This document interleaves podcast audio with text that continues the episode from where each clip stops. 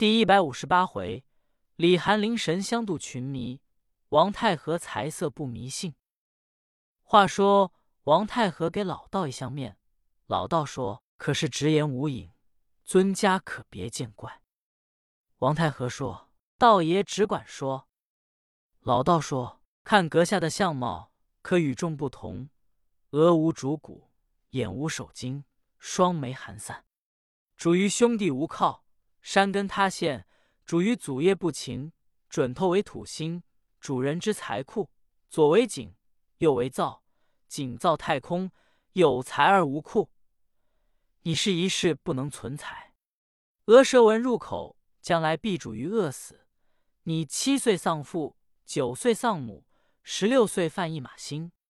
这几年在外面奔忙劳碌，幸惜你还勤俭，也没落下什么。从此之后。你是一天不如一天，尊家的相貌，贫道也就不能往下再说了。王太和一听老道所说之话，已过之事果然一点不错，大概未来之事也必有准。把卦金给了，就出到准提寺，自己一思想：我终归饿死，我还往前奔什么？莫如我赶紧回家，把亲事退了，叫我岳父给姑娘另找婆家。我是这个命，别连累人家。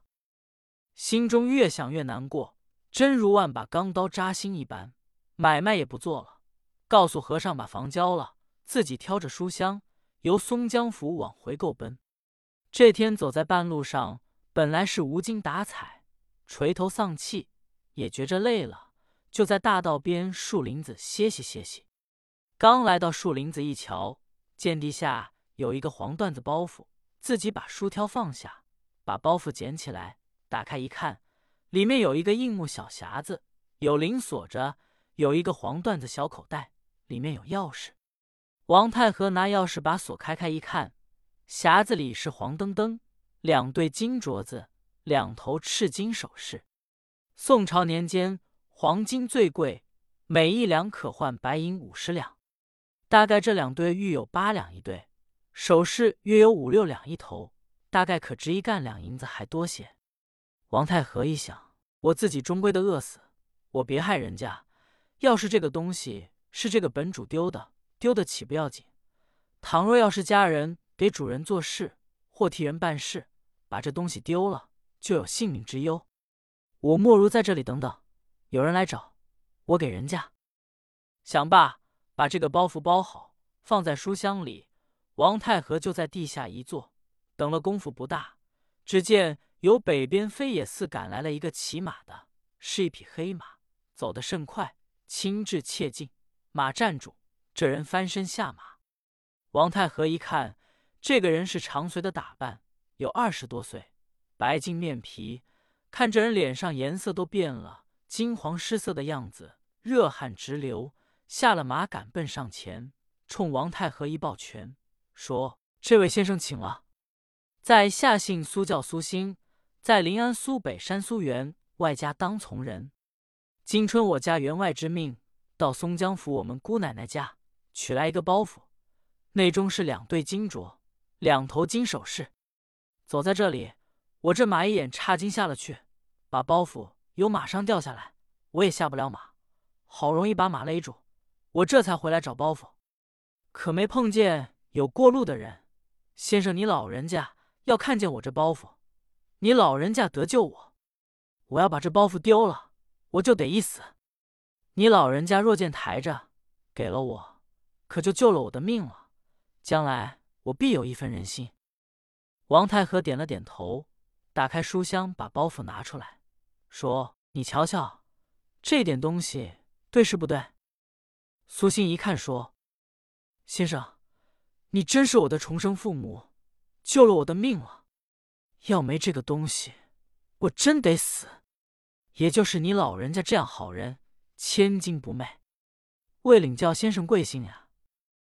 王太和说：“我是石行县兴隆庄的人，我叫王太和。”苏兴说：“老人家何时到了临安城？可千万要到青竹巷四条胡同苏北山苏员外家来找我。我叫苏兴。”王太和说：“是了，爸。”苏兴实在心里过不去，掏出五两银子，说：“先生，我也不敢说谢你，我尽我这点穷心，给你老人家买一杯茶吃。”王太和微然一笑，说：“你胡闹！我打算要你的银子，我捡着你这东西就不给你了，你趁此拿着去吧。”苏兴见了王太和执意不肯要，自己也无法，便道：“先生，即使不要，我也不敢相强。先生哪时到了临安，可千万赏脸来找我。”说罢，趴地下给王太和磕了一个头。竟自告辞走了。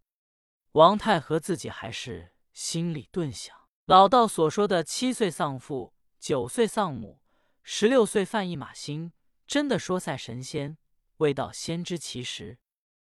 书中交代，这个老道本是大陆的活神仙，乃是万松山云霞观的紫霞真人李寒林。老道下山，并不是相面算卦为要钱，所谓是普度群迷。教化众生，故此断事如见。王太和哪里知道老道的来历？今天见苏兴走后，王太和烦了半天，才挑了书箱往前赶路。这天正往前走，上不靠村，下不着店，天有日落之时，偶然云生西北，雾长东南，狂风暴雨下起来了。王太和想要找个地方避避雨，见眼前一座破庙。又没有和尚老道，墙具都坍了，中有大殿三间，尚可避雨。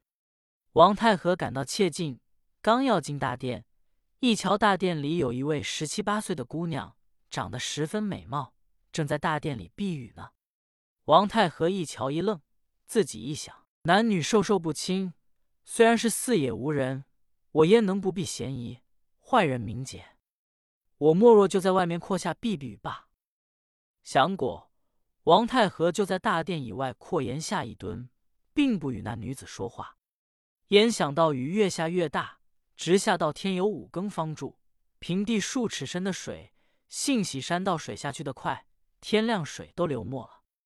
王太和挑起书箱就要走，那女子可说了话，说：“这位君子尊姓？”王太和说：“我姓王。”那女子说。尊家乃是一位好人，奴家姓马，叫马玉荣，就在这前面马家庄住家，望求尊驾携带我几步。王太和说：“那有何妨？”立刻送着姑娘来到马家庄。这位姑娘家有父母，有哥哥。姑娘原本在她舅舅家住着，跟舅母拌了几句嘴。姑娘赌气回家，走到半路，遇着雨了。王太和把姑娘送到门首，自己要走。姑娘到家跟父母哥哥一提，在庙里避雨，遇见王太和怎么是好人，连大殿都没进来，并未答话。今天送到家来，把这话一说，姑娘的父母退出来，把王太和让到屋中置酒款待，一家老小甚是感激。姑娘的父亲说：“尊家贵姓？是哪里人？”昨天小女原本在她舅舅家住着，因为拌一两句嘴，姑娘也大任性，她舅母也不该叫她一个人回来。偏巧赶上下雨，在庙里避雨，幸亏遇见尊驾，乃是正直君子。这要遇见歹人，那还了得？王太和说：“我姓王，叫王太和，原本是兴隆庄的人。往后姑娘别叫他一个人走路。”总要有人跟着才好。马老文说：“是是，王先生可以在我家多住几天吧。”王太和说：“我还有事，立刻告辞。”姑娘的父母千恩万谢送出来，王太和这才顺大路往回走。这天到了自己家中，他这几间破房子有本村一个苦人住着呢。王太和到家，自然还得让他住。王太和把书箱放下。自己甚为凄惨，吃了点东西，安歇睡觉。次日亲身到韩员外家去追婚。韩员外在他年幼的时节，把女儿给他。那时王家还有钱呢。自从他父母一死，一年不如一年。后来听说王太和出了外了，韩员外家里有几顷地，也算是乡下财主，也不能把女儿另聘了，就得等他。